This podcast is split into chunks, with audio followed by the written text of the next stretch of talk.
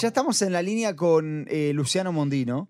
Con Luciano hemos hablado bastantes veces ya en este programa porque siempre que tenemos una duda, la verdad es que qué mejor que preguntar a Luciano, ¿no? Sí, hablar con a alguien que sabe. a los que saben. Hablar con alguien que sabe. Mm. Y en este caso nosotros queríamos hablar con él hace ya un rato sobre la incorporación de Irán a los BRICS para entender qué significa esto para la región y para el mundo. Mm. Así que ya lo saludamos a Luciano. Hola Luciano, te saludan John y Jesse. ¿Cómo estás?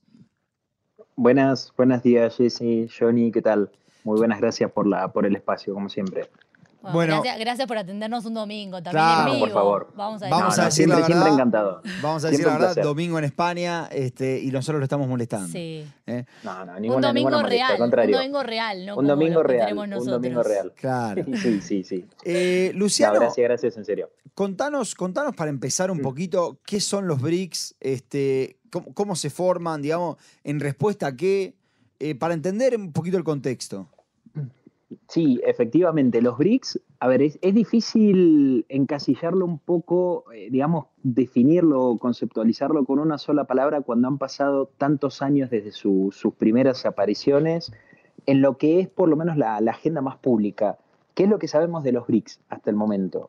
Que se han creado en el año, o han salido a la luz, mejor dicho, en el año 2006, 2005, 2006, en una especie de lo que llamaron ellos una organización o asociación económica estratégica en la cual se han juntado Brasil, Rusia, India, China y luego se ha incorporado Sudáfrica. Por eso las primeras letras de estos países conforman la palabra de los BRICS.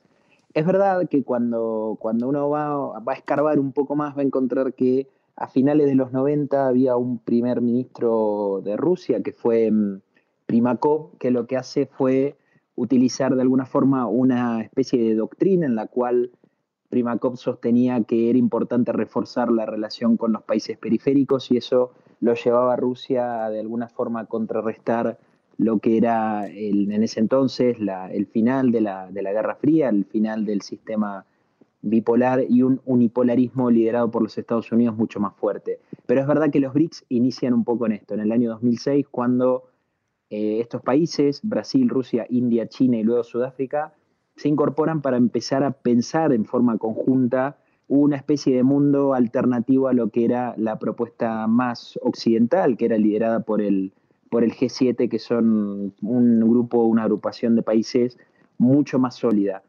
Ahora, ¿por qué decía, decía al principio que es difícil definirlo? Porque han pasado muchos años y, y hay limitantes que lo, de alguna forma devalúan esta idea de que los BRICS son una asociación económica.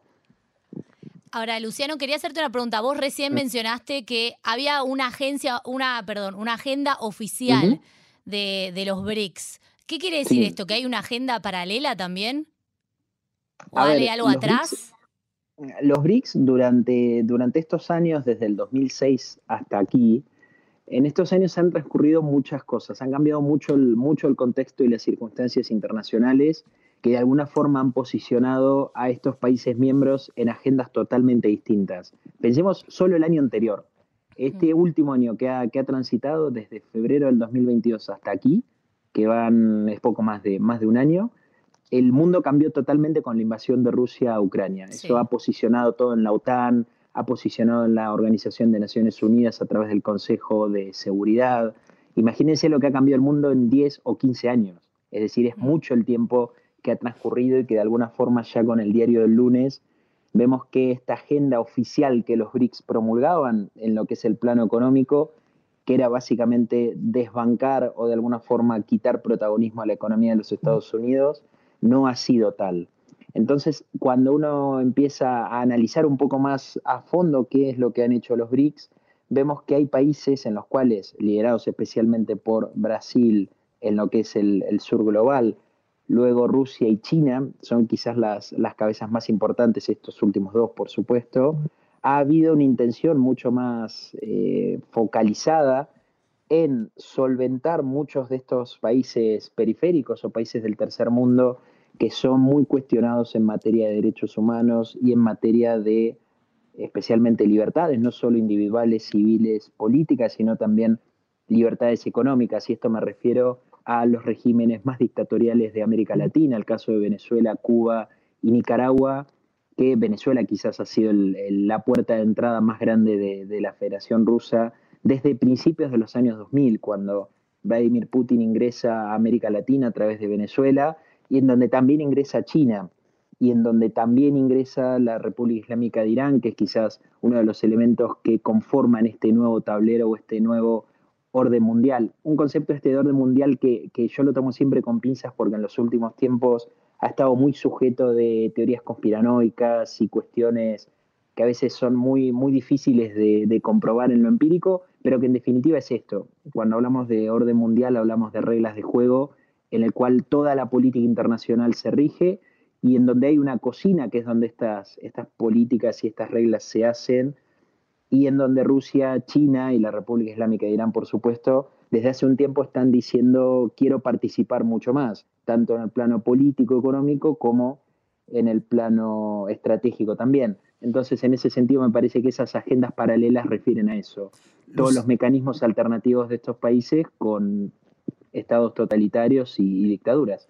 Luciano, ahora, ahora quiero que nos metamos un poquito en, la parte geopolítica, digamos, y, en lo que es eh, también Irán.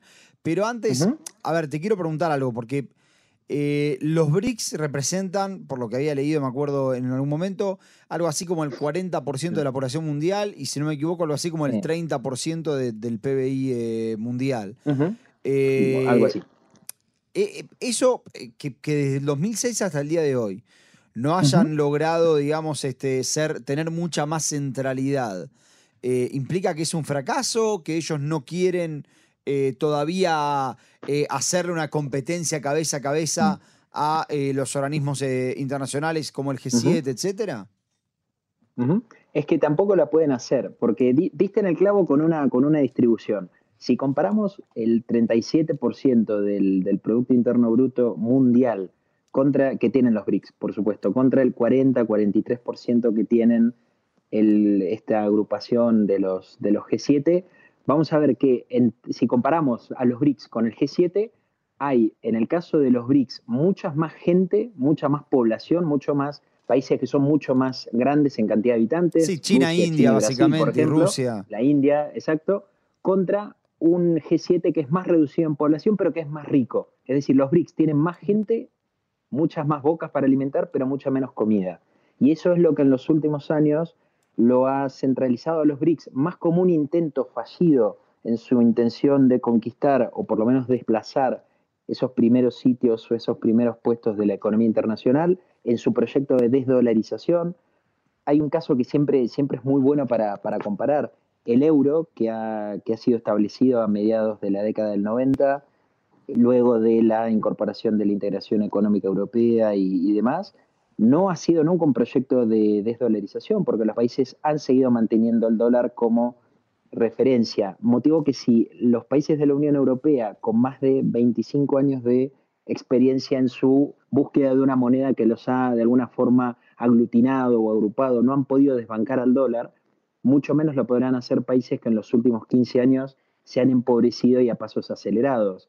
Entonces es muy, muy escueto lo que, muy, muy escasos los resultados bajo mi, mi punto de vista de los BRICS como para pensar en un proyecto de desdolarización o de ir hacia los lugares más importantes de la economía internacional. Me parece que es más una utopía, una idea, un deseo que puedan tener algunos que, otra cosa que no, no se compara con, con, la realidad.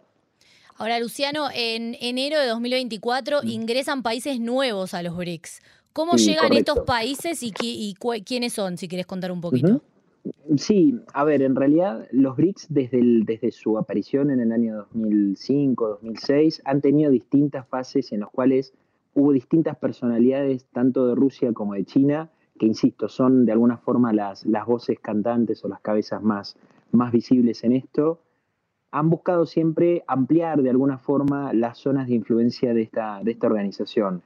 En el, hace poco, pocos meses atrás, creo que no, no llega ni al, ni al mes, sinceramente, eh, ha salido la noticia de que estos países empezarían a incorporar a distintos países que serían periféricos, me refiero a zonas del Medio Oriente, zonas de América Latina y zonas de África. Con esto me estoy refiriendo a una invitación formal que los BRICS han hecho a, por ejemplo, Argentina a participar de, esta organización, lo mismo a la República Islámica de Irán y Arabia Saudita y Emiratos Árabes Unidos, que son tres de los países más importantes en lo que son los asuntos estratégicos de la energía y el petróleo en Medio Oriente. El caso de Etiopía también, que es un caso muy, muy similar, quizás haciendo una, una, analogía un poco apresurada, podríamos pensar algo similar, y esto tomado con, con pinzas, por supuesto, el rol que jugaría Marruecos dentro de los acuerdos de Abraham. Es decir, son esos países periféricos que, de alguna forma circundan a los asuntos más centrales estratégicos para empezar de alguna forma a ocupar, como si esto fuera un gran tablero de ajedrez, empezar a ocupar cada vez más casilleros y proponer en principio una especie de avanzada estratégica sobre puntos clave. Y con esto hay, una cuestión que creo central. No hay que darle mayor cantidad de poder a los BRICS, aunque es verdad que, han, con estas incorporaciones que tendrían lugar a partir de enero del año 2024, empezarían a tomar mayor protagonismo en los, en los puntos más estratégicos, insisto, en temas especialmente alimentarios y energéticos, que son hoy los asuntos más importantes de las, de las relaciones internacionales, pero yo sería muy cauto porque es una organización, la de los BRICS, que ha tenido más limitantes que buenos resultados. Entonces me parece que eso es un poco la dinámica de esta incorporación, empezar a ganar más espacios hacia lo que es la zona periférica del tercer mundo, pero no dejando de lado que estas incorporaciones son países muy disímiles.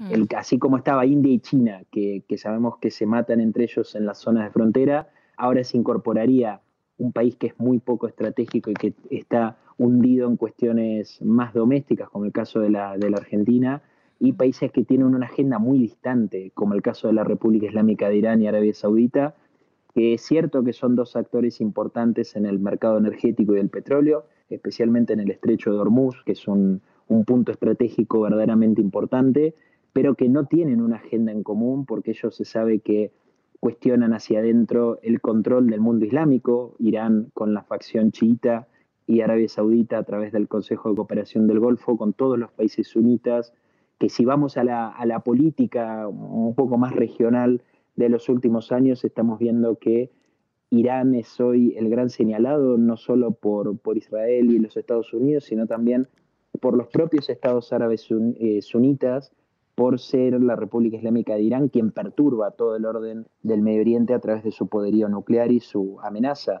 insisto, no solo a Israel, sino también al resto de los, países árabes. Y Arabia Saudita siempre fue de alguna forma esa voz cantante de los últimos años contra la República Islámica de Irán. Entonces yo sería verdaderamente cauto en darles un poder que creo que los BRICS no tienen, aunque sí puedan de alguna forma empezar a ganar más espacios, por lo menos estratégicos importantes en, ámbitos claves. Eh, Luciano, ¿qué, es lo que gana Irán y qué es lo que ganan los BRICS con esta incorporación? Porque uno de los grandes miedos que, surgió en su momento eh, respecto de qué es lo que gana Irán fue la posibilidad de de alguna forma eludir las sanciones eh, que se le habían impuesto. Sí, está claro. A ver, la República Islámica de Irán se conoce que es un Estado que ha financiado y continúa financiando no solo organizaciones terroristas que operan hacia dentro del Medio Oriente, sino también toda una estructura del terrorismo transnacional, es decir, células que operan entre distintos países que, como hemos hablado en otras veces, se vinculan muy fuertemente con canales del crimen organizado, incluso en América Latina. Es decir, Irán es una pieza clave y cada vez más, más central en lo que es los asuntos del terrorismo y el crimen organizado transnacional, que, insisto, son redes que están en todo el mundo y que llegan a veces a los rincones menos, menos esperados. Entonces, un país como la República Islámica de Irán, que sostiene este tipo de, financiamientos, cada canal que se le pueda presentar para evadir muchas de las sanciones que molestan y molestan verdaderamente a, los funcionarios iraníes, será bien recibido. Bien recibido porque de alguna forma le permite la excusa perfecta para poder eh, negociar y para poder sobrellevar algunas cuestiones que sin estos tipos de mecanismos no, no llevaría. Por ejemplo, el caso de la Argentina. Sabe que, se sabe que Argentina e Irán tienen una cuestión abierta respecto a los atentados que fueron perpetrados desde su rol ideológico y, de autoría intelectual por la República Islámica de Irán, a la Embajada de Israel y a la AMIA en 1992 y en 1994. ¿qué va a ser el próximo presidente de la Argentina? ¿Se va a reunir en el contexto de los BRICS, por ejemplo, con Motion Rezai, que es uno de los denunciados y buscados tras la denuncia de la Argentina por Interpol, es decir, por la Policía Internacional, por haber sido quien planificó parte de la planificación de, de estos atentados que dejaron entre ambos dos más de 100 argentinos muertos hace poco menos de 30 años, o el mm. caso de Ahmad Bahidi, que es, también son figuras centrales en los gobiernos de Irán, que son políticos de gran envergadura y que están involucrados en dos de los atentados terroristas islámicos más fuertes de los últimos años y dos de los que peores han impactado en nuestro país. Entonces me parece que esa, la cuestión de Irán es clave. Todo espacio que Irán encuentre para evadir sanciones y para poder potenciar toda su red de criminalidad, de terrorismo y de, y de crimen organizado, especialmente el narcotráfico, y su brazo armado que es Hezbollah, que ya es un, un cártel de la droga desde hace mucho tiempo, creo que es beneficioso para, para, la República Islámica y ese es uno de los puntos centrales que Occidente debe reaccionar, que Occidente tiene una reacción tardía con Irán desde hace mucho tiempo. Acuérdense del año 2015 cuando firmaron un acuerdo nuclear que fue vergonzoso porque no solo no hacía nada, sí, sí, totalmente, que no hacía nada sino que de alguna forma retardaba un poco lo que eran los efectos negativos de una militarización nuclear de Irán, pero que nunca iba hacia los puntos centrales de, este, de este plan y bueno, y es lo que todavía al día de hoy se sigue, se sigue pagando. Ahora, Luciano, ¿cuál es la, solo para que aclares eh, cortito, pero cuál mm. es la forma en, los hechos, en la mm. práctica, en la, con la cual Irán, a través de unirse a los BRICS, por ejemplo, puede eludir las sanciones? recibir dinero a través de, digamos, de Rusia y de China? A ver, Irán es hoy también, cuando se, habla de la República Islámica de Irán, también se habla de mucho financiamiento alterno que pueden conseguir, por ejemplo, con Hezbollah en América Latina, que este es un tema que lo hemos, lo hemos hablado muchas veces, pero creo que siempre es, es importante volver a destacar que Irán se mantiene también por canales que son informales y que son delictivos. Entonces, muchas de las sanciones que de repente Occidente puede imponer, o en este caso el G7 quisiera imponer sobre Irán siempre y cuando se tome la decisión de hacerlo, porque al día de hoy esto no, no es así, o no es así eh, como creo que debería ser, eh, van a actuar sobre los canales formales, pero nunca sobre los canales informales, a menos que haya una decisión de combatir a Hezbollah, por ejemplo, en América Latina o en los canales fuera del Medio Oriente. Entonces, una forma que tendría Irán, por supuesto, con los BRICS es de alguna forma lavar la cara a un régimen que se conoce no solo represivo hacia el exterior, sino también hacia, hacia el interior. Hace pocos días se ha cumplido un año del, asesinato de Max Amini, esa joven kurda que murió en manos de la policía de la moral y que identificó la peor cara de la República Islámica de Irán. Entonces, de alguna forma los BRICS hoy son esto, son una agrupación que ha reunido, es un vertedero de lo peor del mundo, en el cual la República Islámica de Irán, por supuesto, aprovechará estos canales para, por lo menos los formales, para poder de alguna forma potenciar su ingreso de dinero y de alguna forma poder establecer alianzas que van mucho más allá de lo informal. Y esta sí es una cuestión que me parece, me parece central. Pero sí, sin dudas va por los canales formales en ese, en ese caso. Ahora, Luciano, quería moverte un poquito de lo que es eh, Latinoamérica e Irán. ¿Cuál es el rol de China en todo esto? A ver, China es, al igual que Rusia, es una de las cabezas, especialmente dentro de los BRICS, pero dentro también de lo que es la cuestión del Indo-Pacífico, es decir, todo lo que es esa cuestión del mar de China y los países como Japón, Corea del Sur y el caso de Taiwán, por supuesto, también. China tiene gran, gran relevancia pero dentro de los BRICS tiene una relevancia central en la cuestión del comercio y en lo económico. De esos, por ejemplo, 25 billones de dólares que los BRICS tienen al día de hoy, 80% se produce en China. Es decir, la preponderancia china muestra dos cuestiones, que China es justamente el actor clave en materia económica dentro de los BRICS, pero también una contracara que es negativa, que todo el resto de los países que son miembros de esta organización tienen un canal de dependencia tan fuerte de China que se va a ver fuertemente afectado desde que hace unos meses la economía china ha desacelerado. De hecho, es una creciente desaceleración que, juega en la, República Popular China. Eh, por ejemplo, se ha, informado a través de la Oficina Nacional de Estadísticas del Partido Comunista Chino que entre abril a junio de este año el Producto Interior Bruto, el PIB de China, aumentó solamente un 0,8 intertrimestral, es decir, eso se, se, traduce en una ralentización de cerca de un punto y medio con respecto a los tres primeros meses del año. Es decir, la economía china hoy se está desacelerando y desdibuja un poco lo que es el liderazgo chino dentro de los BRICS, que insisto, tiene una, una potencial o una cabeza comercial muy, muy marcada, pero que también marca una dependencia muy fuerte hacia el resto de los, de los países que conforman por lo menos esta, esta organización. El caso de Rusia, por ejemplo. Rusia se sabe que en los últimos meses, cuando de alguna forma la Federación Rusa fue señalada tras su invasión a, Ucrania y su, plan de desmembramiento, China de alguna forma empezaba a ganar mucho más espacio hacia adentro dentro de estas voces o este eje que, podría ser interpretado como una respuesta hacia los Estados Unidos, pero que en definitiva lo que estamos viendo es eso, es una desaceleración de la cuestión comercial en China y un cuestionamiento hacia lo que es su liderazgo hacia dentro, dentro de los BRICS. Ahora, Luciano, eh, el hecho de que Arabia Saudita e Irán estén en un mismo bloque, ¿qué, ¿cómo queda esto con el tema de la normalización de Israel con Arabia Saudita? Yo creo que son canales, canales distintos, porque, a ver, son, canales que se pueden dar al mismo tiempo y que no van a ser nunca entre ellos excluyentes. Simplemente porque el mundo ya mantiene dinámicas que no se, no se repelen entre sí. ¿A qué me refiero con esto? Arabia Saudita, por su necesidad de seguridad propia, puede tranquilamente establecer algún tipo de normalización con la República Islámica de Irán a través de China, como se ha visto en los últimos meses, con una simple y única intención, que es la estabilización del precio del petróleo, que es clave para los asuntos chinos.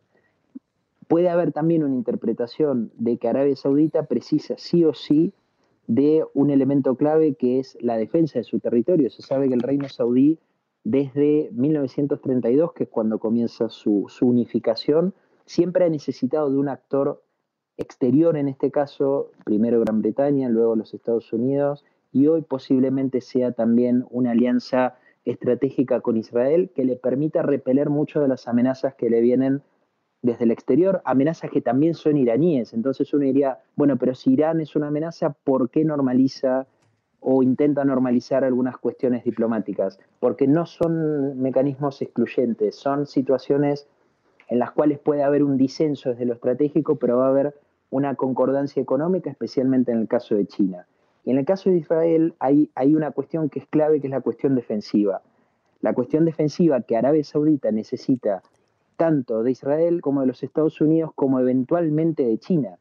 Y aquí la visión de los Estados Unidos va a ser, si China va a ingresar en esa defensa de Arabia Saudita, el poderío norteamericano en la región se puede ver en principio tensionado. Hay que ver si realmente China tiene intención y el potencial como para, como para salir a cuestionar un rol de los Estados Unidos que creo que puede estar en retirada por, por los últimos años de, de, los gobiernos en Estados Unidos, pero que sin duda guarda un papel que es preponderante.